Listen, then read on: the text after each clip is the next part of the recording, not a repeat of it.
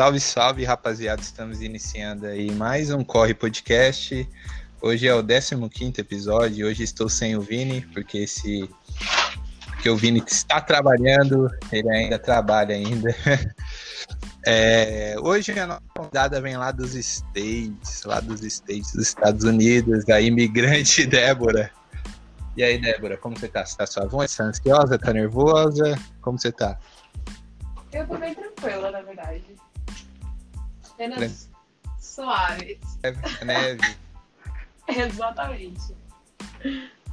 Suavidade. É, a Débora foi minha professora da escola. Você lembra Mano, disso, né? eu lembro. Como esquecer, né? Alô? Você Como lembra esquecer, disso? Né? né? Foi meu professor de inglês na escola. Por que como esquecer? Foi um momento, sei lá, da hora. Já gravei aqui com o Gabriel. Ele foi meu professor também lá. Ah, sim, eu amo o Gabriel. Só que ele veio aqui falar da Reborn, a Eu marca amo o dele. Gabriel, eu tenho um amor eterno por ele. Eu acho ele extremamente talentoso e acredito muito na, na Reborn também. E é muito, é muito legal, assim, pelo menos pra mim, de ter vivido a cena, um pouquinho da cena em São Paulo e ter conhecido pessoas que estão fazendo corre por aí, como você, o Gabriel. Tipo, ai meu Deus, o coração fica cheio de, de coisas positivas. E quando eu digo como esquecer é, ah, de você, é porque foi um momento muito legal, né? Eu tava dando aula pra, pra sua turma e todo mundo lá era bem interessante. E você tem uma personalidade marcante, então como esquecer você, né? Tipo, um ruivinho, sardas. eu não vou esquecer. Eu não vou esquecer.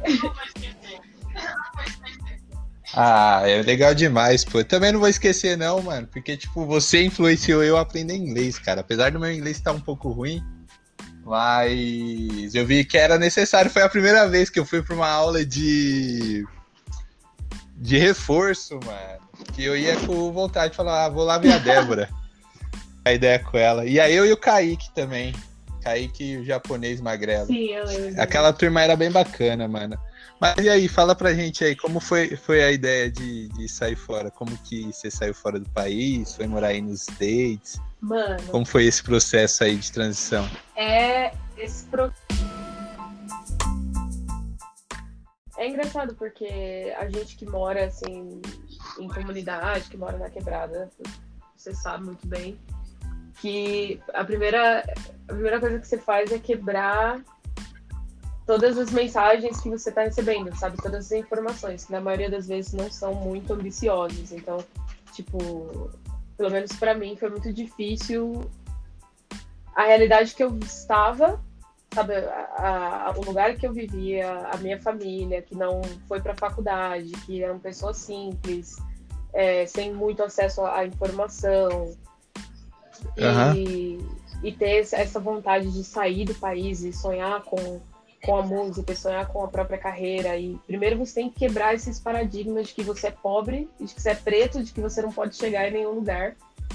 Então, pra mim, isso foi, acho que foi o primeiro a, a primeira primeiro start assim comigo, né? Mas depois eu conheci o programa de au pair, que era a forma mais barata, é um intercâmbio muito barato e, e eu gostaria de realmente disseminar esse programa para as pessoas. Apesar de ser uma escravidão moderna, né? Porque é, é, é uma, é uma escravidão moderna.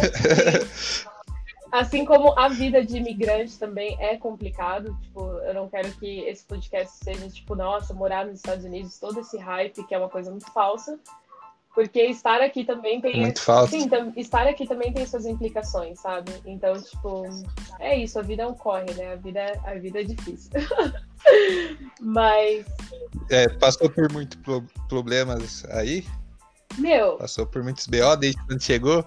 a vida do imigrante aqui é difícil. Então, por exemplo, o programa de au pair, ele é um programa barato, que você consegue... Porque hoje, por exemplo, a realidade do brasileiro, fazer um intercâmbio é, é muito difícil para muitas pessoas, certo? Nem todo mundo Sim. consegue planejar um intercâmbio. E... É, precisa ter um dinheiro bom, mano. Exato, exato. Então, a gente sabe que não é todo mundo. Só que o au pair, ele é barato, ele é um programa de baixo custo. Você vai vir pra cá, vai trabalhar, tipo, 45 horas por semana, fazendo 4 dólares a hora, o que é horrível. Você vai perder completamente a sua liberdade, mas te dá a oportunidade de viver aqui, experienciar a cultura e fazer seus corres também. Então, uhum. então é interessante, tipo, você tá se fudendo. Ah, não sei se pode falar palavrão. pode, tá... pode. Você tá, você tá já, ralando. já fica os pi. você tá ralando. No... Você tá ralando, mas ao mesmo tempo, entendeu? Você tá tendo a oportunidade, beleza. Eu tô aqui no Colorado, entendeu? Eu tô, tipo, trabalhando que nem uma escrava, mas eu vou ver umas montanhas de vez em quando. Então, assim, não são flores, né? Mas é uma escolha que você faz, tipo, como você mesmo falou, a gente, eu sempre trabalhei com inglês e, eu acho que isso também foi uma, uma coisa muito importante, sabe? Um investimento que meus pais fizeram, porque eles falaram assim, mano, a gente é pobre, mas a gente vai fazer um esforço, vai pagar um curso de inglês para você, e isso mudou completamente a minha vida, sabe? Porque é, eu, como eu cresci na quebrada, não tinha muitas outras influências, as pessoas não, não falavam de coisas diferentes do que eu tava daquela realidade, da bolha que eu tava. E o inglês ele me ajudou a expandir, né, através de ter acesso a outros outros conteúdos e foi, foi muito foda assim. Então acho que isso também influenciou para mim, sabe? Eu sempre tive essa sede de aperfeiçoar o meu inglês ou até mesmo de trampar com o inglês se fosse necessário. Ah, da hora, da hora, mano. Você sempre gostou da cultura norte-americana? Desde desde quando você começou a entender, a procurar isso, quando você entrou numa escola, sua família pagou curso para você, aí surgiu essa vontade sua de conhecer. Sim, é... é... eu acho que eu, eu adoro inglês, assim, eu acho que a gente que está no Brasil, querendo ou não, é muito influenciado pelos Estados Unidos e e é até engraçado de, de estar aqui hoje, por exemplo, morando em Nova York, né, que é, é, é uma coisa ainda mais, mais forte, uma cultura ainda mais gritante. Mas eu acredito que a gente assiste muito filme, a gente vê muita música, o inglês ele está muito é, no nosso cotidiano no Brasil, né? A gente tem muitas palavras como outdoor, notebook, igual a gente falava das aulas, né? Tipo, e, então é. eu eu sempre fui mais sensível a isso, sempre gostei bastante de música, então acabou casando. Sim, sim. Você canta também, né, meu? Você aprendeu a cantar na igreja, foi na igreja?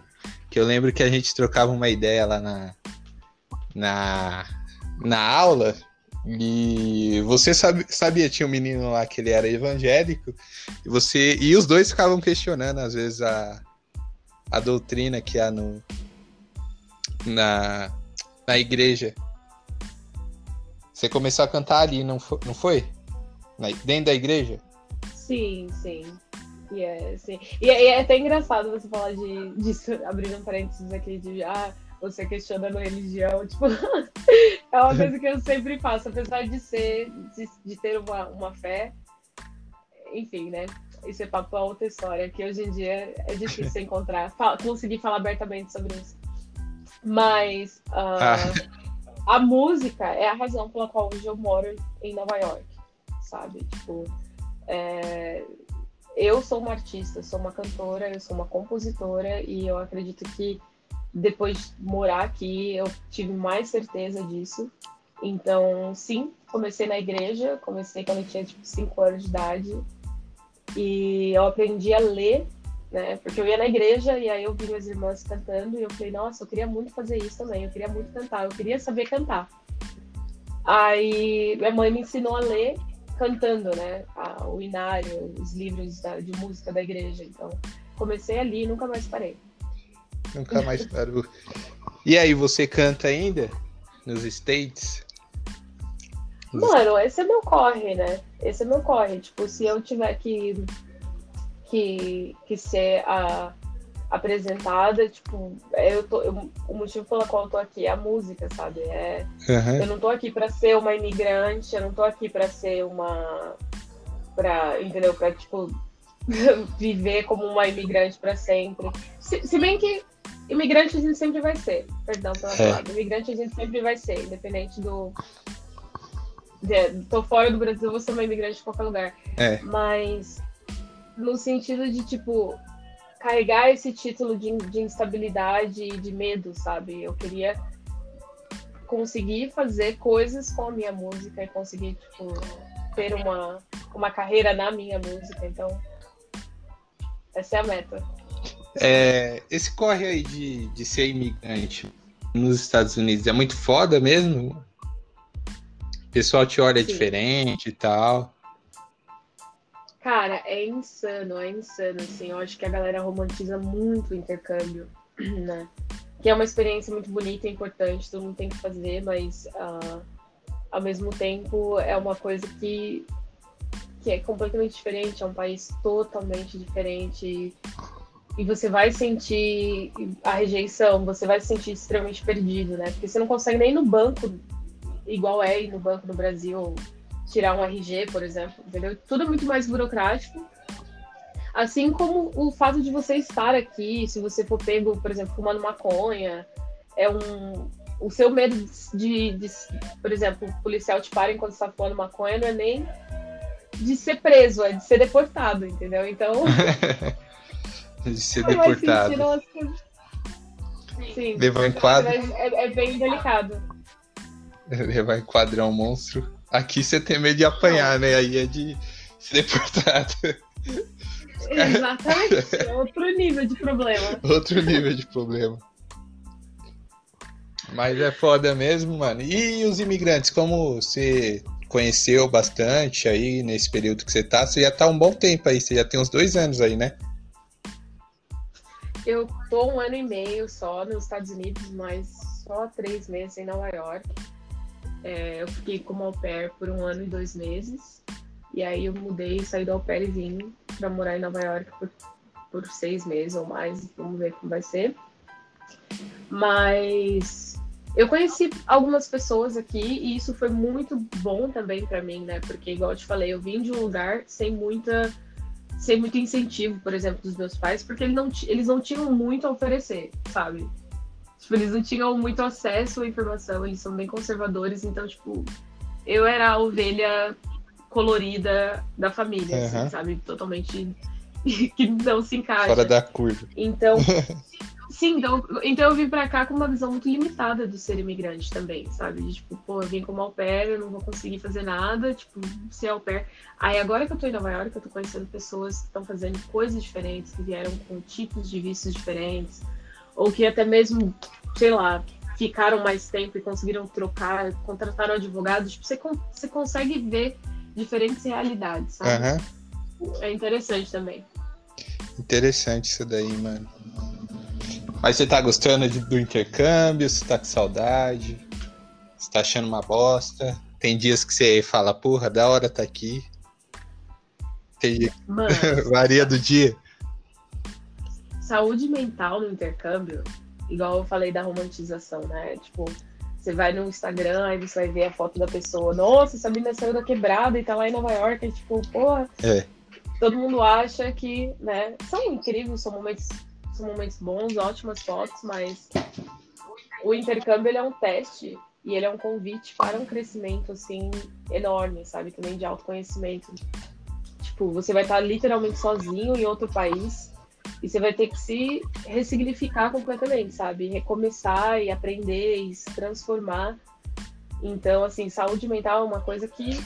Não tem, não tem estabilidade nenhuma psicológica para.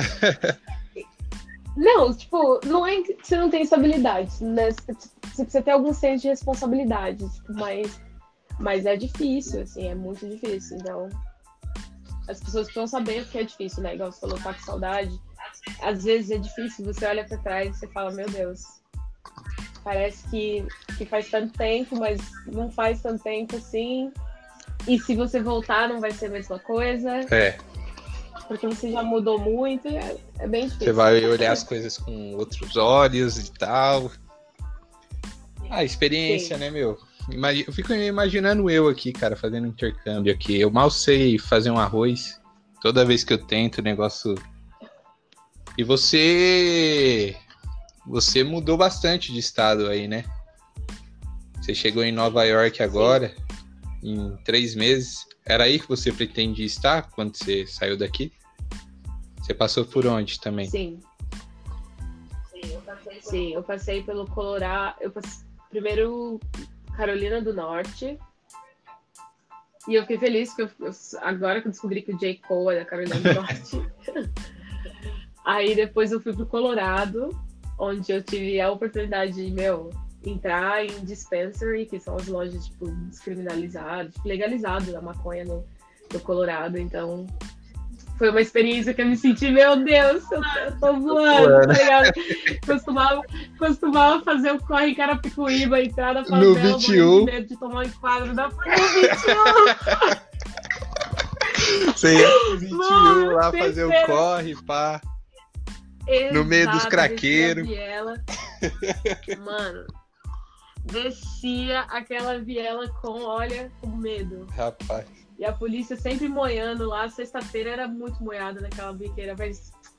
E eu lá no Colorado, na, na Colorado degustando maconha. na dispensary. É, a vida é engraçada. Aí depois eu vim pra New Jersey, que era pertinho de Nova York. Aí eu fiquei em New Jersey por bastante tempo, mas foi foda porque eu morava perto de Princeton. Então, tipo, comecei a colar em Princeton, né?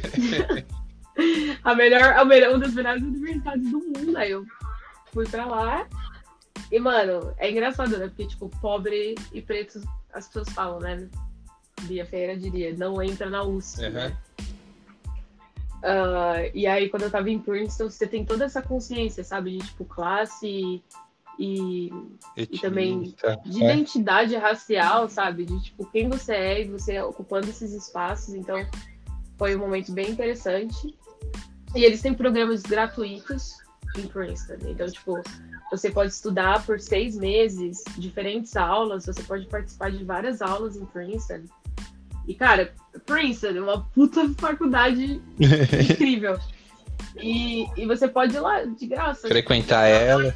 Não, não é de graça, não é de graça. Você paga uma taxa tipo, de, de 200 dólares no mês, no semestre inteiro o que é bem possível se você tiver uma graninha para ficar aqui ou, sei lá, fazendo qualquer coisa. Uhum. Aí você fica estudando em Princeton, mano. Aí, tipo, você tem um, um, um certificado que você estuda Porra, lá. da hora, hein, mano? Seis meses. Então, então assim, oportunidades que, que aconteceram. Da hora, da hora. E aí, qual, qual, já, já fumou muita maconha aí, né, mano? Já teve teto preto, pá. Qual foi a melhor maconha aí que você já fumou? Qual estado foi?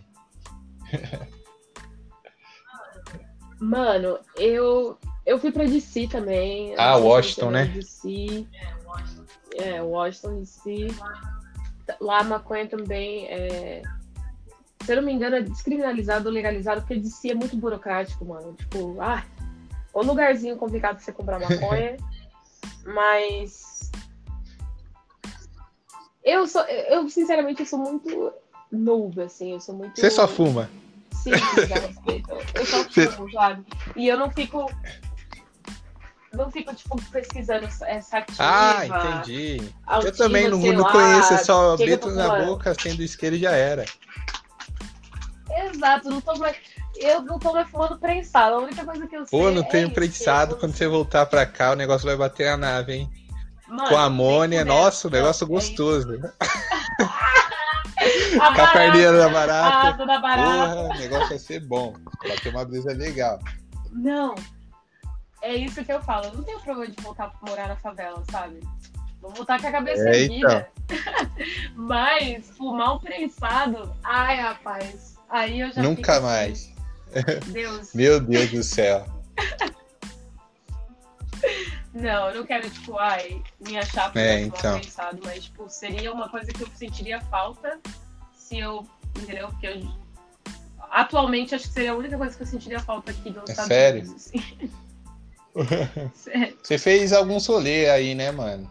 Você também testemunhou algumas coisas que, que igual o movimento lá, Black Lives Matter, você tava aí já essa eleição que teve agora, a eleição do Biden, você comemorou também bastante, que eu acompanhei. Acompanho bastante, assim, notícia política, né? Tipo, mundial. E daí essa eleição deu que falar aqui no, no, país aqui, porque até hoje o Bolsonaro não, não assumiu a derrota Trump. É. Superou! Não, não, superou o Trump ainda. o Biden pela, pela, por ser eleito o novo presidente dos Estados Unidos, cara. E como foi aí esse processo de eleição, mano? Mano, foi muito interessante. Foi muito interessante, porque é, para mim foi, foi um momento assim de percepção maior da cultura dos Estados Unidos, sabe? Porque o meu maior choque cultural foi que eles não votam. Para começar, os Estados Unidos não, as pessoas não votam. Elas não têm esse senso de que, pô, eu preciso votar. No Brasil, a gente já passa por uma situação diferente. As pessoas votam sem, sem tanta consciência política, Sim. na maior parte das vezes. E aqui, as pessoas têm muita consciência política, mas elas acreditam que o voto não tem nenhum efeito. E por conta disso, né, fica, fica uma coisa assim. É, o pessoal não, fica perguntando. Detalhes a respeito do sistema. O pessoal não fica perguntando, ah, você vai votar em quem? Aí não tem, porque ninguém vota. É, né? é, uma... é bem difícil ter alguém que vai votar. Sim. Sim, só que o que aconteceu na eleição, antes do, a, da eleição que o Trump venceu, é, foi uma, uma eleição muito acirrada. Foi a mesma coisa que aconteceu com a nossa eleição de Bolsonaro Sim. contra o Haddad. É, então, quando o Trump competiu com a Hillary, o país, tipo, metade do país ficou extremamente insatisfeito que o Trump estava no poder. Então eles perceberam que, pô, a gente não vai poder fazer a mesma coisa uh, que a gente fez na última eleição. Agora todo mundo vai ter que votar. Então você percebia em todos os lugares propagandas na Times Square, tipo, vários artistas importantes fazendo propaganda para as pessoas votarem, incentivando as pessoas a votarem. E isso surgiu um efeito muito interessante e realmente virou o, a contagem dos votos, porque as pessoas saíram de uma forma histórica para tirar o Trump do poder e conseguiram colocar o Biden, sabe? Tipo, e não que isso signifique alguma coisa, né? Mas significa que não não significa muitas Sim. coisas, na verdade, né? Não que seja perfeito, não que, nossa, agora vai funcionar, agora os Estados Unidos é o melhor país mesmo, Black Lives é. Matter é. e progresso. Porque tem muita coisa a ser feita e é muito contraditório a carreira política dessas duas pessoas que estão no poder agora também. E de todo o sistema americano é fundido aqui, é tipo uma bolha, é, é absurdo, um capitalismo agressivíssimo. E, enfim, é complexo, não significa que agora é flores, mas o Trump, assim como o Bolsonaro, eles representam Sim. muito ódio, né? Então, tirar esse discurso de ódio, pelo já é menos, é já é né? um, um, pequeno passo. Cara, é, foi quanto? É. É, foi 52 a 48, eu acho, a porcentagem. E ultimamente, cara, eu, tipo assim, eu comecei a votar agora, eu sou novo, tenho 22 anos. Eu só tive uma eleição presidencial que foi essa aí do Haddad e do Bolsonaro, essa última, né? E, mas eu sempre fui um cara que acompanha uhum. política e, tipo, eu nunca vi, tipo, desde 2010 as eleições estão tão acirradas como estão hoje. Tipo, é tipo minoria é, é uma quantidade pequena de votos que faz isso diferenciar. Então, antigamente já tinha uma porcentagem maior, 60%. Até eu já cheguei a ver 64% já. Eu acho que do Lula foi algo assim semelhante, que ganhou disparado. 2000 e da Dilma também, agora Dilma e Aécio, Trump, Hillary, Clinton. E agora com Biden também, eu acho que o mundo está muito dividido, né, mano? Mano, nossa, hum. você definiu isso perfeitamente. O tá mundo ligado? está dividido. O pessoal não, não, não, interage mais, a gente, tipo, fecha a porta pro, sei lá, pro parente. Porra, Vou até escrever, vou até escrever isso. É, então. Uma música sobre isso. Não, mas tá muito dividida, é, é real isso daí, mano. Porque é, é uma porcentagem mínima. No entanto, eu fui vender caneta, né? Não sei se você soube, na, nas eleições municipais aqui da cidade, né? E é, que aqui era obrigatório cada um levar a caneta de casa, né, por conta da, da Covid, só que ninguém sabia disso. Aí eu fui pra porta de um colégio aí vender caneta. E um tiozinho me, me não conseguiu votar. Ele comprou uma caneta comigo e saiu puto da, da, da escola porque não tinha. Porque ele não tinha máscara para votar. E ele falou que o voto dele ia fazer diferença. É. No final não fez diferença, tá ligado? Mas pode ser que na próxima eleição o voto dele faça diferença. Porque. Porque tá tão acirrado que não fez diferença agora. Mas na próxima eleição, talvez o voto dele vá fazer diferença. Talvez seja a última eleição dele. Eu acho que ele não vai votar nunca mais por conta da Covid. Mas então, você também testemunhou a morte aí do George Floyd, né? Isso, desde de quando começou a surgir isso daí, passar na mídia aí, como foi esse processo aí? Antes de, de falar isso daí, eu, eu lembro de estar tá acompanhando vocês e assim que você chegou, você falou que o pessoal aí não te achava negra. Eles ainda não acham preta, uhum. uma mulher preta? Eles tipo, ah, você não é preta não. Tem isso aí? Mano, mano, na verdade isso é um assunto tão complexo, tipo, e é indiferente de Brasil ou Estados Unidos, né? Porque, tipo, colorismo é uma coisa foda.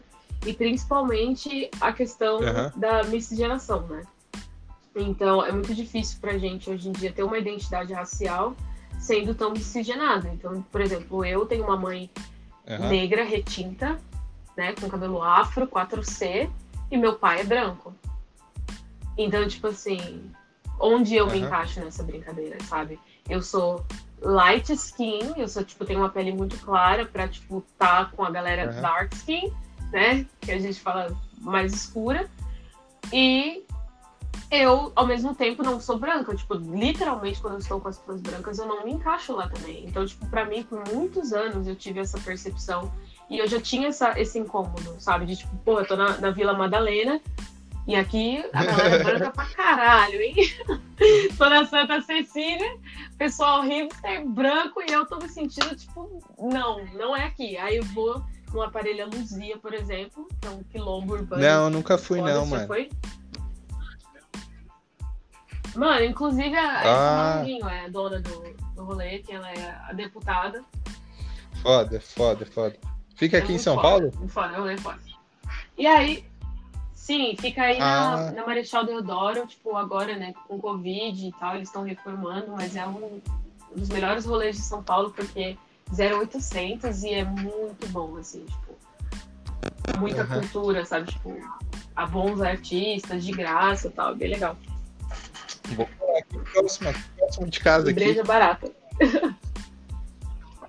Sim, mano. Puta rolê foda. Mas enfim. Uh, Ixi, mano, essa maconha é boa mesmo, hein? Já esqueceu. mas. Mas. Sim, sempre. Tá, eu tinha perguntado lá da. Da cultura negra e a gente aceitar. Cultura preta. Ah, sim. Então, aí é foda, né? Porque, tipo, até mesmo no Brasil, tipo, a galera. Até no Brasil rola muito disso, tipo, mano, ah, você é preta você tipo é pardo, né? Tem essa discussão do tipo preto ou pardo. Sim. Então assim, a... é muito complexo, né? Então tipo assim, eu pelo menos eu sempre me senti curiosa sobre isso. Eu fui atrás, eu tipo comecei a ler sobre. Então quando você vê, por exemplo, na época da escravidão, é. por exemplo, eu, eu queria olhar qual era, como que isso aconteceu, né? Tipo, aí a gente vê o estupro, a gente vê a questão da, da hipersexualização, tipo, dessa do corpo da mulher negra, por exemplo, ou até mesmo de, das cores do, do africano escravizado. Enfim, tipo, ah, você é mais claro, então você trabalha dentro da casa, ou você é mais escuro, então você vai para então você vai trabalhar no campo, então, por exemplo, você é mais claro, quando eu vou te vender no jornal, eu falo, ó, vendo uh, mulher, vendo uhum. escrava mais clara, por exemplo com a pele clara. Então, tipo assim, peraí, eu não tenho propriedade para falar sobre racismo e eu não tenho propriedade para me identificar como negra, mas ao mesmo tempo eu também estive lá e eu sou fruto de estupro e quando a polícia sobe no morro, ela não pergunta se você é escuro Sim. ou se você é mais claro. Ela tira igualmente, sabe? E eu sofro racismo de formas diferentes, mas uhum. também sofro de alguma forma, sabe? Então, tipo, é, é um processo bem complexo e a, no Brasil acontece muito, aqui acontece muito, as pessoas falam, elas olham para mim, porque eu tenho cabelo liso, né? Pra ser ainda pior. Elas olham para mim e falam assim, pô, você fala espanhol, você é do Oriente Médio. É. E primeiro, para confessar, para pontuar que as pessoas nem enxergam não. o povo brasileiro como pessoas negras. Não, os americanos aqui nos Estados Unidos, eles Caralho. se acham. eles se acham, porque eles se acham no topo do mundo, né? Então, é. Assim, African American. É. Olha o nome, tipo, African American. Pera, no Brasil a gente teve uma quantidade muito grande sim, sim. de africanos Foi... escravizados que talvez seja Sim. muito maior do que eles tiveram, mas eles são os então. americanos E a gente é o quê? A gente é tipo uma versão tipo mais leve, mexicana, que eles enxergam assim, mexicana, latina, hispânica, mas não africana, Muita sabe? Cultura. No Brasil a gente tem muito. Até hoje continua vindo cultura Exato. africana pra cá. Esses dias eu passei numa igreja evangélica, cara. Haitiana. Cara, é sério. E aqui na quebrada ainda, mano. Eu tava fazendo um rolê com o Kelvin, aí tava passando numa rua, a gente olhou para dentro da igreja, né? E, e viu todo mundo assim, sentado, só haitiano sentado na igreja e, tipo, todo mundo de terno, de, de calça e só haitiano dentro da igreja, mano. Eu achei. Essa, essa cultura tá vindo ainda, é, tá ligado? É complicado. Né? Sim, e, e, veio, e, e, ela tá muito presente em tudo que o Brasil. Que, o Brasil é em si, sabe? Então é muito difícil, as pessoas são muito ignorantes sobre a nossa realidade é, no Brasil e de verdade, como você perguntou a questão da, do Black Lives Matter e até mesmo do George Floyd, é, é até engraçado, né? Porque assim, não querendo comparar a dor, porque dor não se compara, né? Mas os caras, beleza, uma pessoa morreu, mas a gente, por exemplo, recentemente teve o sim, homem sim. que morreu no Carrefour. O quê? Menos sim. duas, três semanas atrás no máximo. E. E aqui ninguém sabe, ninguém falou sobre isso, ninguém se importa com isso, e no Brasil aconteceu, e já vai acontecer de novo e vai continuar acontecendo. O máximo que vai acontecer no nosso movimento no Brasil é as pessoas ficarem agressivas ou a gente destruir algum lugar, mas não passa muito longe, entendeu? Tipo, infelizmente. Mas aqui tem um outro, uma outra repercussão. Então, para mim, é meio difícil processar isso, sabe? Saber que, tipo, no Brasil acontece de uma forma tão brutal, principalmente no morro, na favela, tipo, a violência policial contra as pessoas negras no Brasil acontece tipo, a 23 minutos, a cada 23 minutos. E aqui nos Estados Unidos acontece também, que é muito ruim, muito triste. E acontece de uma forma diferente, sabe? Mas você vive essas Sim. duas Você, você ele chegou a, a, a participar de algum movimento assim de da cultura preta norte-americana. Sei que aqui em São Paulo você chegou a, a participar. Você vê alguma diferença nas duas?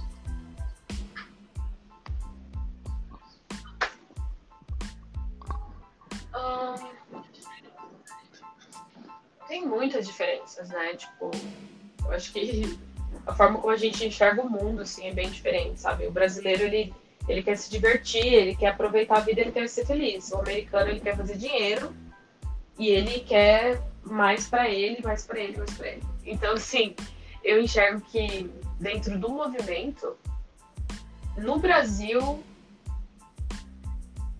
eu acho meio, às vezes, inacessível, pra ser muito sincera. Às vezes eu acho que isso pode ser até um, um pouco, um pouco chocante, mas às vezes fica uma coisa meio. Uhum. uma hierarquia, sabe? das pessoas terem aquele conhecimento e de alguma forma usarem para tipo, oprimirem ou para ou para se unirem numa bolha, sabe? Uhum. Não para conscientizar ou para tipo viver bem.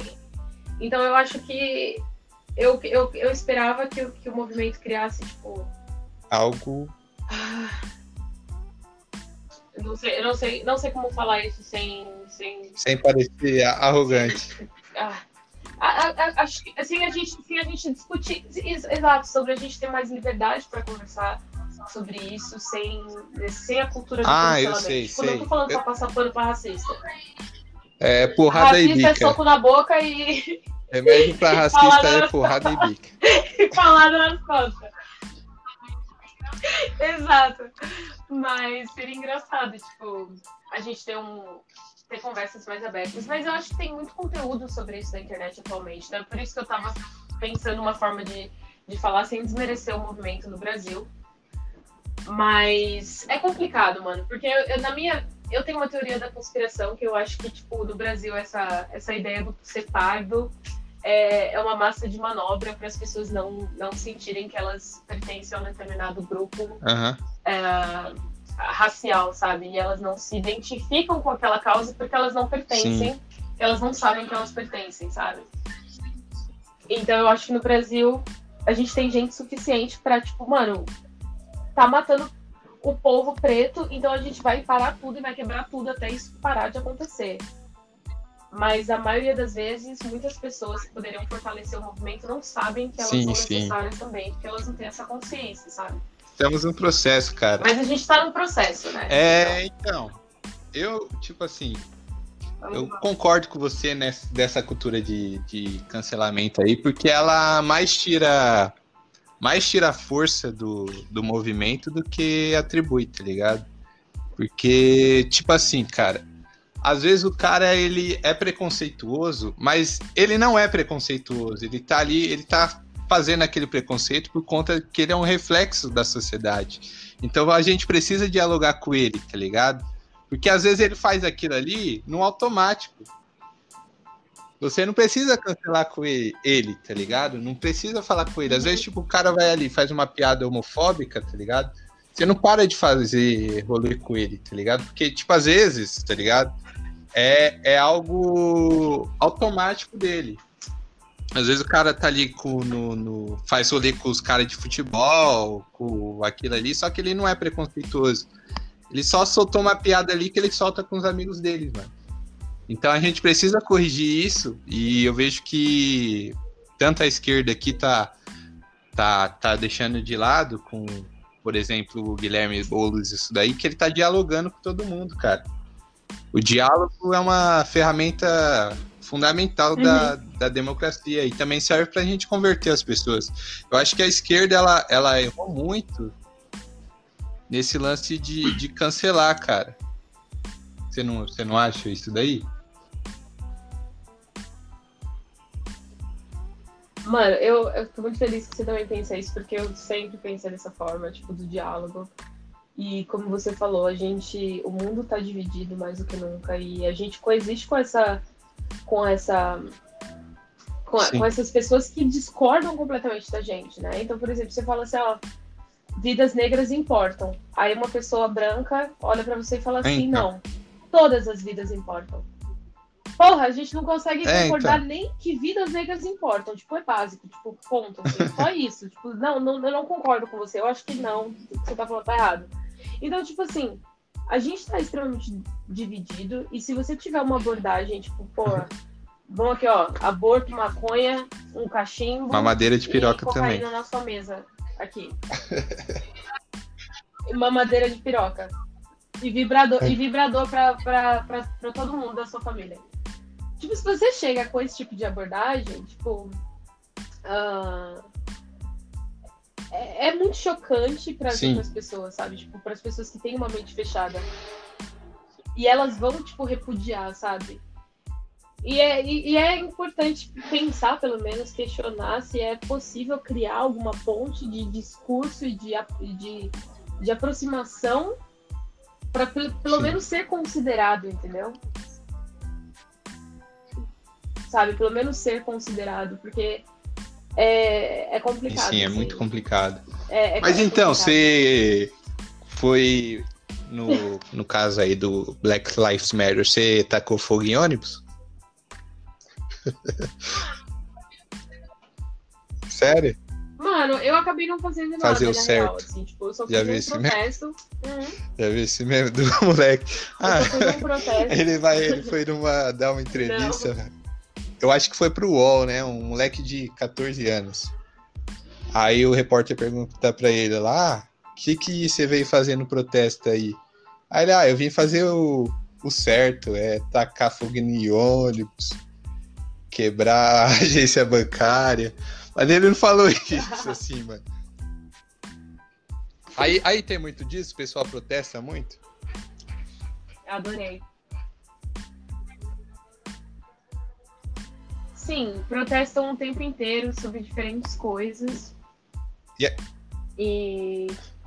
É isso- comum yeah. você ver um protesto, é porque aí precisa de autorização pra protestar, né? O pessoal não pode ir pra rua. Fech...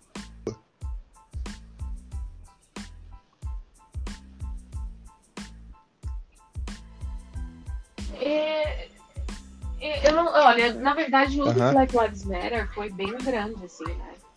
O do, do George Floyd foi, foi nacional e, e eles pararam ruas e, inteiras por conta disso. Mas se você vê diariamente Sim. protestos diferentes, de causas diferentes acontecendo, né? Então, eu vi umas pessoas, tipo, acho que da Irlanda, não sei, da, da, Europa, um- um- algum país pequeno da Europa, tipo, protestando, todo mundo muito branco junto. É eu falei, Klan. quando eu vejo É essa galera KKK. reunida, eu fico com medo. Tipo, eu já fico com medo. Exatamente. Exatamente. Eu já fico assim nervosa. Mas aí era suave, eles só estavam, tipo, protestando por algum rolê deles. Ah, entendi. Tem muito protesto aleatório aí também?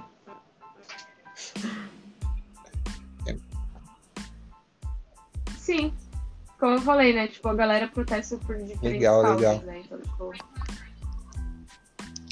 É bem Legal. Bem E como tá a vida aí no. É no Brooklyn que você mora? No Moro, Brooklyn, moro- terra do. Cris. Moro no Brooklyn. terra do. É, terra, também, do Cris, mano. terra Já conheceu o. Malvo. Foi na padaria do Doc.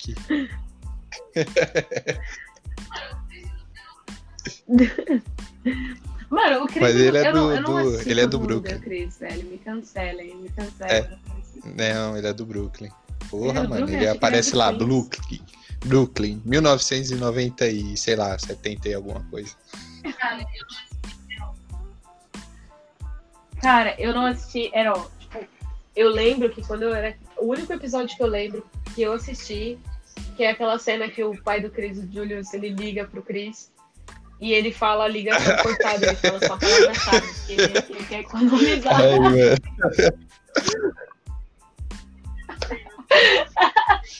Eu nunca vou esquecer essa cena. Mano, é engraçado pra caralho essa série, hein, mano. Puta que pariu. É igual Chaves, mano. Mas então, como que tá a vida aí no, no, no Brooklyn? Tem muita, muita referência, pá.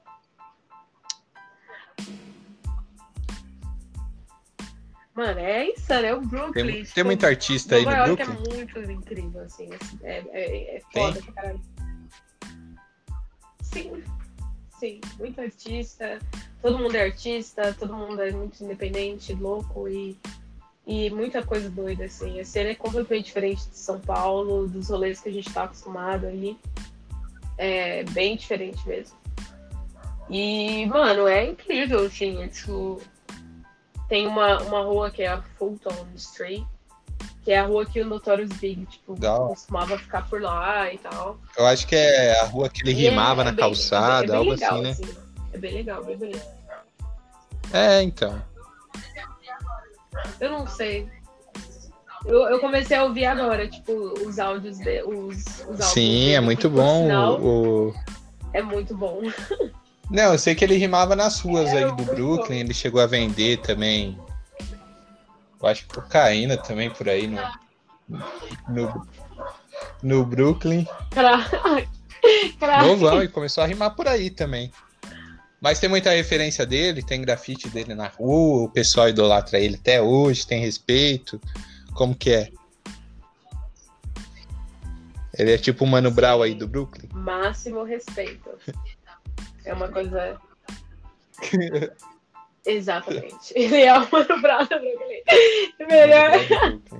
Exatamente, é. Ai, ai. E como que é a rotina aí no- nos Estados Unidos? Transporte, essas fitas. Você. Você é bom, é é legal, sei lá. Você encontra artistas tocando dentro.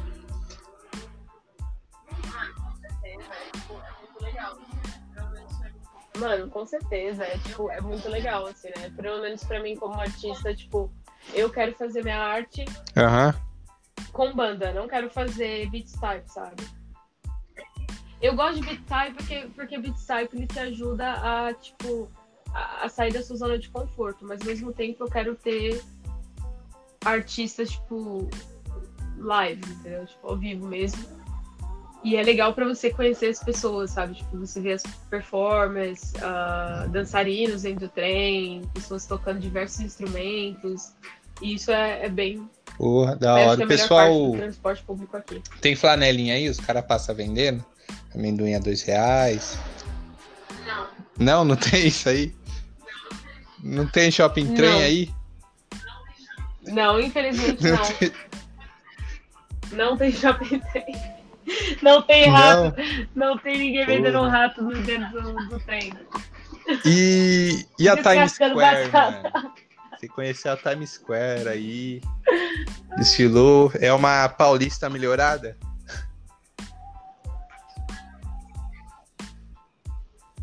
É a casa do Mano, a Times capitalismo. Square é o antro do capitalismo, velho. É a casa do capitalismo. Você olha pro lado Só publicidade. É toda colorida porque é só dinheiro aquilo ali. É só compre, compre, compre. Exatamente, é só publicidade. É tipo ridículo. A primeira vez que eu fui, eu falei assim: Meu Deus, isso é só capitalismo, tipo, puro. E eu nem, nem sabia o que, que era capitalismo, nem estava muito interessado na O época. pessoal mas ficou muito aqui-. É anúncio pra todo lado, influenciando você a comprar alguma coisa. Exatamente, eu tô Você quebrada, tô, tem um tô dura pra caralho. Como que eu vou comprar alguma Aí- coisa? Aí tem, tem um lanche vegano que o. McDonald's lançou. E por aí vai, cara. Qual que é? Mano, deixa eu te falar uma coisa. Sabe o que que é a melhor parte? De verdade, que, que foi pra mim Sério? perceber que o brasileiro tem a melhor cultura do mundo. Eu amo ser brasileira e eu acho que foi a melhor bênção ser brasileira porque a gente é muito foda. Porque a gente vive a vida. A gente vive a vida. Essa é a verdade. O brasileiro ele vive a vida. A gente Fazer um trabalha rolê. no final de semana. ter Encher a uma, cara, sabe, passar vergonha. dar rolê. Exatamente. Exatamente, entendeu? Tipo, curtir, fazer uma viagem. É muito difícil você conhecer pessoas aqui É, no então. Brasil que estão fazendo investimento Até porque a longo não- prazo, tipo. Não tem necessidade, né? O, o dinheiro foi feito pra é muito gastar. caro, mano. Dinheiro é do diabo. Oxi. Mano, mas aqui não é assim. Aqui nos Estados Unidos é outra cabeça. Tipo, as pessoas têm dinheiro pra caralho, elas não gastam esse dinheiro. Porra, que vida miserável, hein? Que vida de Aí pobre você olha pra ela e fala caralho. assim: Exatamente! Porra. Exato, mano! Exato. Tipo, eles nem viajam. E eles Mano, nem viajam. dólar você pode viajar pra caralho. Tipo, eu pa- eles não viajam, tipo, o dinheiro que eles fazem, eu Nossa. paguei 500 dólares pra ir pra Jamaica. Eu não fui por conta do Covid, mano. Quando que no Brasil ia ter grana pra pra pagar, Jamaica. pra pagar em Jamaica. reais? Well, Tipo, juntar 10 mil reais. Exato. Demian Marley, com os negão lá, Exato. É Nossa, louco. Só os conexão Jamaica caralho, no bagulho. a nave, total. Exato. Mas só que aí o Covid veio e fudeu meus planos, né? Perdi meu dinheiro. Não perdi dinheiro, né? Tive que pegar reembolso. Só que a. A empresa roubou seu Ai, dinheiro dela. Não, Eu não antes- sei, Débora. Ô, fala pra o nós que que a gente aí. tava falando, velho? Oh, meu Deus. Ai, a gente começou a falar de maconha Mano, a gente tá falando eu do perdi meu- completamente o fio da Isso. meada. Não, não, então, dos americanos, a gente tá metendo, metendo pau nos americanos. É, aí, mano, tipo, eu paguei 500 dólares. No Brasil ia conseguir juntar 10 mil, 10 mil reais, nem fudendo. Eu não ia conseguir juntar 10 mil reais. Ia demorar 20 anos. É suave, Aqui- suavinho. 500 dólares foi suave. Eles fazem muito mais do que isso. Eles fazem muito mais do que isso. Muito mais. Nossa. Americano normal faz tipo, muito dinheiro aqui. E. Cara, Não usam. Eles não usam esse dinheiro pra viajar o mundo inteiro, entendeu? Não, a Nem do estado. que você conhece nunca, nunca saíram do país. Nunca. É, do estado, provavelmente, mas tipo, nem do país. assim. Oxe, eu desço pra Santos o aqui brasileiro, se com tiver 300 dinheiro, reais. Vou pra Santos, eu me acho o Eu rei. queria ter viajado. Porra! Ô, parceiro meu Exatamente, um- exatamente. Sei lá, lançaram um aplicativo aqui que dá pra ir pro Rio de Janeiro e até o Espírito Santo com 40 reais. Com 40 reais você vai e volta. Ai, mano, tudo, tudo. Muito bom isso daí, cara. Isso daí, olha aí, ó, a gente fazendo inveja pros gringos. Os caras só têm dinheiro e não sabem gastar. A gente não tem Meu, e é Brasil feliz. É foda. Mano. Exatamente, exato. E a cultura que a gente tem é maravilhosa, sabe? Tipo, samba, é, o rap, tipo. Mano, é, o Brasil é maravilhoso. A nossa comida é muito fresca, muito orgânica. Não orgânica, é agrotóxico pra caralho. Mas, tipo, é fresca de alguma forma ou de outra. Aqui é tudo encebado. A carne é horrível. O frango, o frango é duro. Puta que. Porque ele tá cheio de, ele tá cheio de O hormônio. tomate é de plástico. É horrível, horrível, horrível. Tipo, Ó, você sente falta disso aqui, ó? Exato. bololô? é zoadão, velho. Diana. Zoadão. Aí tem bololô. Adoro. Adoro. Aqui não tem, mano. Não tem. Caralho. É só os caras do Velozes Furiosos passaram. Eu Só os "Caralho, da vida. Mata, Saudade mano. da pizza de 10, mano. Essa, Mata essa pizza de Larissa, né? 10 é tradicional aqui de São Paulo, mano. Eu gravei um podcast com um moleque lá do, do Rio de Janeiro. Aí ele veio pra São Paulo e falou que a pizza de 10 aqui é melhor que a do Rio lá, que ele paga 30, 35 reais. É, então. Eu acho que Ah, eu nunca fui pro é Rio, eu tô planejando ir pro ano que vem, pro ano que vem, né? Só que meu foco ano que vem é montar um estúdiozinho pro, pro corre. Tô até fazendo uma pesquisa. Eu acho que eu vou alugar um salãozinho ali na, na República ali. Que aí vai ter um audiovisual também, né, mano? Gravar umas lives ao vivo, o pessoal participar. Fica melhor. Uhum. Live vai ser da... Isso é incrível, mano. Vai ser incrível. Aí depois a gente foco. gasta o dinheiro do corre em cerveja. Todo mundo já Só vai. Ai, ai. Mas então, responde pra Exatamente. gente aí, mano. É uma pergunta bem simples, eu faço em todo podcast. Mas responde aí, o que, que é a vida, Débora?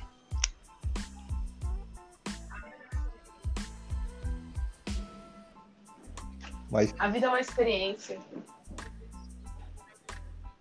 Porque não existe certo ou errado, sabe? Não existe, tipo, faz desse jeito, viva desse jeito. A vida é uma experiência. A gente não sabe pra onde você tá indo. Você não sabe de onde você veio. Não sabe o que que vai acontecer quando Aham. você morrer. É uma experiência. Então, você A gente tá aqui pra errar, né, meu? aham. Mano, você tá aqui pra viver essa experiência, sabe? Tipo, faça como você quiser Sim, fazer, mano. como que der pra você fazer. E a Débora mudou muito, mano? Quem era a Débora no Brasil e quem é a Débora aí nos Estados Unidos?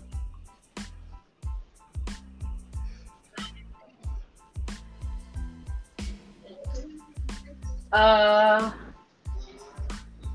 Bom, hoje eu tenho mais certeza do que nunca que eu sou uma artista, sabe? Tipo, É, a gente acabou de passar pelo Thanksgiving aqui. E para mim, nesses três Aham. meses que eu estive aqui, foi bem difíceis, né? Foram muito difíceis, foram muito sofridos. Porque Nova York, ele me, ela, ela me bateu assim, Ah. de diversas formas, né? Tipo, ela quebra a sua realidade. ela quebra a sua... ela quebra sua realidade assim de formas muito duras, né? Então foi foi bem difícil, foram três meses de tipo alguns momentos bem depressivos, sabe? E eu foquei muito na minha música, comecei, comecei a escrever exatamente como eu estava vivendo aqui, as coisas que eu estava passando, e começou a fazer mais sentido. E, as- e eu comecei a compartilhar com as pessoas, e comecei a frequentar estúdios, a fazer contatos, e começou a acontecer, sabe? O sonho de alguém que saiu tipo, da quebrada no Brasil e acabou de mudar para Nova York, e tá tipo, peraí, acho que dá pra gente fazer isso aqui, né? Vamos tentar fazer? e, se, se for pra ser realmente? Então, acho que essa é a minha maior concepção hoje em dia, sabe? Eu, eu acho que a gente tem muito medo de fazer o que a, gente realmente quer da nossa vida. Né? A gente tem muito essa pressão social de ah, arruma um emprego de segunda a sexta, faz faculdade de administração, casa e tem filho.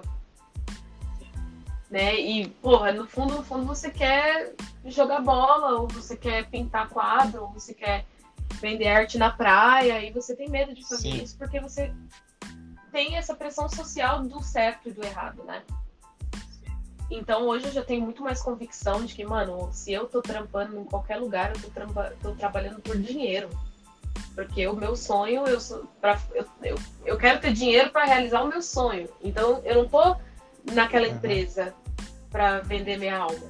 Eu tô lá vendendo meu tempo, entendeu? E aí você não se estressa, aí você não se estressa mais com as coisas do cotidiano, sabe? Porque, tipo, você, Sim. você tem um outro foco, é um foco que te dá um propósito, sabe? E tipo, beleza, eu tenho que me fuder dessa forma, mas eu vou conseguir fazer isso, vou ser capaz de fazer isso. Igual você, por exemplo, ah, tem um estúdio. É uma tipo, boa- é uma bosta. Na agência. É os Faria não sei como que é, eu até tipo olhar aí na agência. Tipo, uma bosta. Essa Mano, é só os cara. brancos, Exato, eu não sei como que era. se é só os branquinhos. Mas então, tipo, não sei. Não, eu acho que ninguém escuta, não, mano. Até porque é Mas freelance. É, o trampante de freelance, os caras ainda nem me conhecem. Mas então, é uma bosta, mano. É uma dor de cabeça desnecessária, mano. Às vezes eu sou muito mais feliz, tipo, gerenciando a loja lá, pá, e gravando podcast do que, sei lá, na, na minha função lá da faculdade. Às vezes que nem eu tô me formando agora, em dezembro, tipo, a, a experiência que eu tive dentro da faculdade é melhor do que as experiências que eu tive profissional fazendo curso, entendeu? Isso é muito foda, mano. Eu fico, caralho, mano, fazer outra faculdade só pra viver de novo essas experiências. Só que também depende do curso. O curso que eu selecionei era legal, que era publicidade e propaganda, né? Então, se, se tinha um universo ali, todas as pessoas eram diferentes. Tinha evangélico, tinha, tinha feminista, tinha um cara roqueirão. É, então, aí você se reunia. Era engraçado. É, então. Porra, nunca mais eu vi esse moleque, mano. Você lembra do Axel Rose da sua sala? O- Mano, eu odiava a sua sala, vai tomar no cu. Sério? Era a sala que eu mais odiava de toda, todas as turmas possíveis, velho. No começo, vocês eram insuportáveis. Depois que vocês desceram do décimo andar, acho que era décimo andar, para outro andar, Sim. que era segundo. A gente, a, gente, tá- a gente teve aula junto por um ano, na verdade. Caralho, a gente ficou junto por dois semestres. Então, no primeiro semestre, No primeiro vocês semestre- bem malvados comigo. No, no primeiro semestre eu era o Mano Brau do bagulho. Eu É chegava verdade. lá, cara fechada, não olhava pra ninguém. No segundo eu já, já comecei a gastar. Já. Ixi, já comecei a frequentar os bar já. no segundo semestre. E, e o pessoal que estiver ouvindo aqui esse podcast, é importante se você for fazer uma faculdade, você começa a frequentar o bar no começo da faculdade. Não vai nessas ideias de, de porra, tô no, tô, vou fazer o curso aqui, mano, você é um menino prendado no começo. Você tem que ser no final, mano. Mas no final acontece o processo reverso, né? No final você começa a relaxar. Você tem que começar, mano, encher na cara mesmo. Vai nos trotes da faculdade. É foda. Aí nos bares. Você, você frequentou o amarelinho, Débora?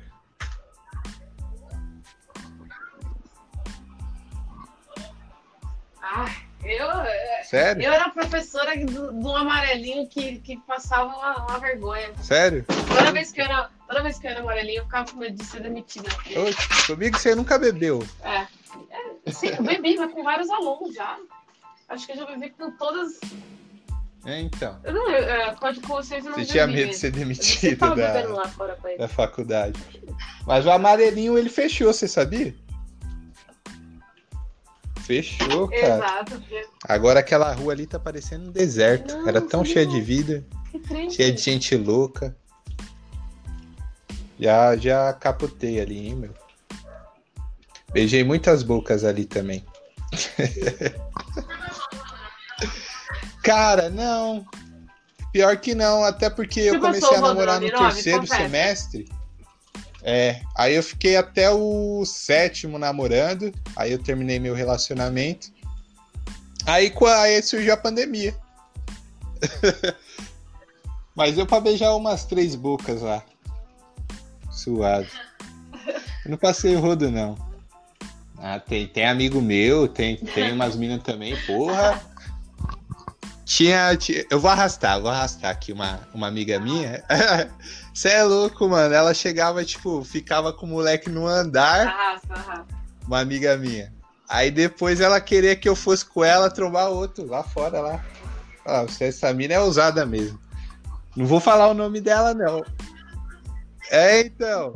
Ela falava, meu, vamos ali comigo. Ela, e o pior é que ela tá era certa, tão foda ela tá que ela fazia o cara é, gastar é comigo.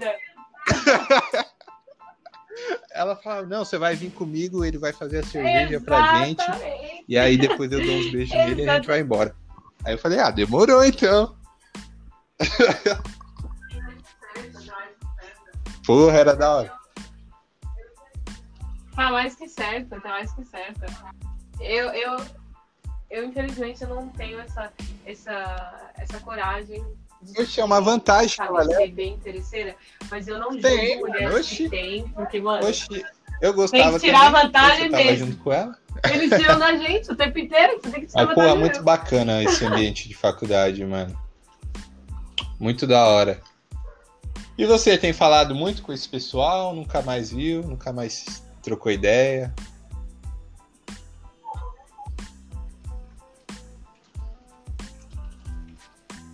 Ah, mano, é foda, né? Tipo, por exemplo, quando eu era ao pé e eu ficava muito presa dentro de casa, eu era bem solitária, né? Eu acabava, tipo, alugando os meus amigos e sendo muito dependente deles. Aí quando eu mudei para Nova York, eu falei assim, cara, eu vou tentar seguir, né? Aproveitar mais um momento presente.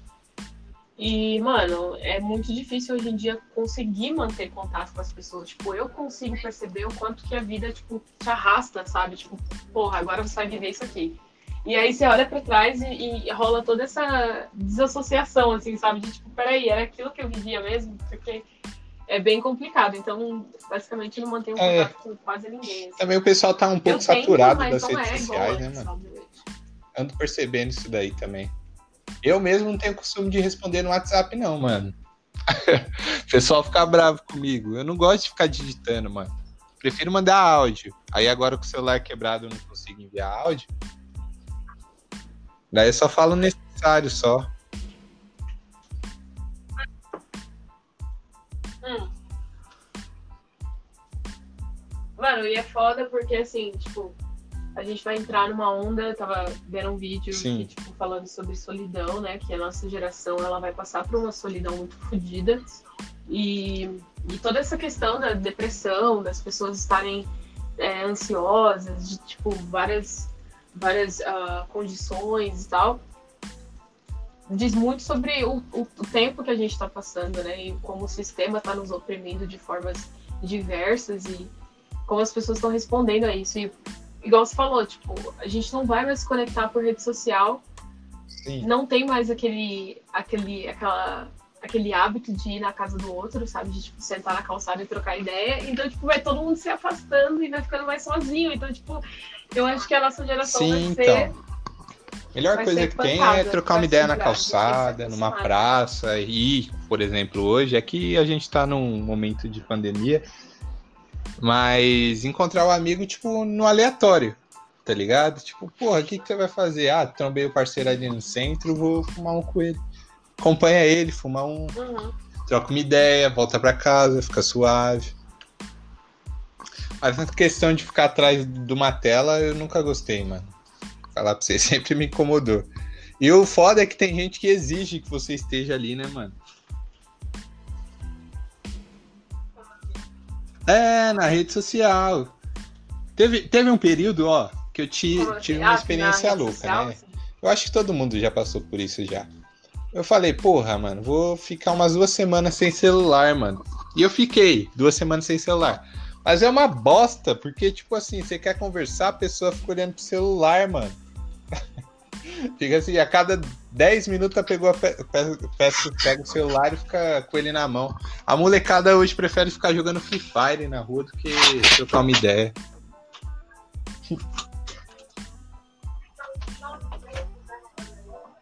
É, então.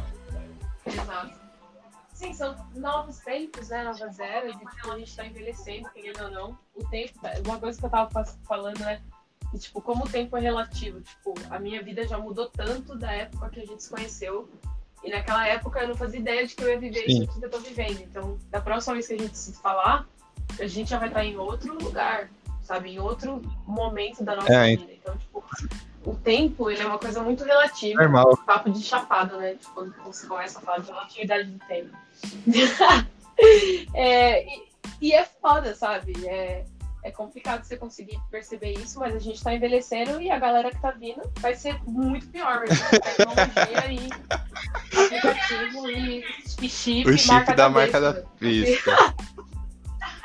Eu quero o um chip! Chip marca da besta. Muito Illuminati, né, mano?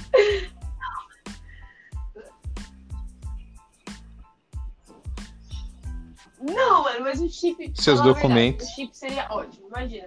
Sua, seu, Porra, as, seria do cara. aplicativos, as suas contas, então, seus documentos. Seria genial, né, chip, né, mano? Véio. Tudo que genial, você. Mano. Tudo que você precisa fazer. Não, a igreja vai crucificar isso daí. Mas o foda é que alguém podia te cortar. Pensando é, então. no Brasil. É, você tá com gripe. Não, no Brasil você pode perder a mão, né? Você tá com gripe, o cara, não, mano. Esse problema aí é no pé, no dedão. Ela acorda. Mas é de graça, viu? Aqui é de graça. Aí, se eu torcer o dedo, eu não preciso pagar, viu, Del? Você, você tem medo dessa fita aí? Porque. Exatamente. Mano.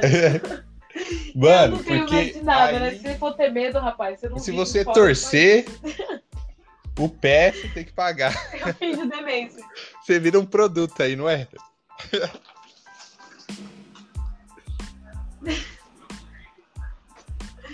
Mano, você tem que pagar tudo, nada é de graça. A única coisa que é de graça que eu acho muito legal é a água. Sim, qualquer lugar que você vai, tipo, pra pedir uma. Nossa, não sabia. Pra pedir, tipo, água, eles vão te dar água de, graça. Água de graça. Ser, mas é água mineral. Pode ser qualquer restaurante, qualquer lugar. Não é água da torneira? Porra, aqui o tiozinho uhum. cobra, mano. Eu ia jogar bola, passava no boteco pedir né? no água, o tiozinho cobrava um real na água. No copo. no copo. Porra.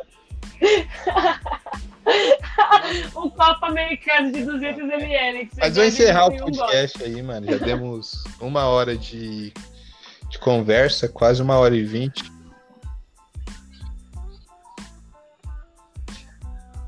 Não, vou manter. Você só me manda o Beleza, arquivo. Vai, vai, demorar um pouco para baixar. Fechou?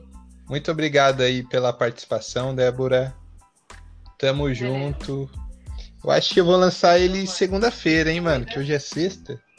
Eu agradeço. Fechou? Demorou? Muito obrigado pelas risadas. Você Tá, Fechou. Ó, ele ele vai de qualquer demorar um tempo para carregar o arquivo, mas se encerrando, ele já salva. Daí ou você me envia por o por WhatsApp, ou se não, você manda por e-mail, sei lá, a gente vê aí. Suavontes? Da hora, valeu, hein, mano, trocar ideia contigo. Suave. Boa vida aí nos Estados Unidos da América. Aqui no Brasil. Fechou? Valeu, Cuidado, nossa. hein, mano. Abre o olho. Cuidado. Falou. Tchau. Cuidado.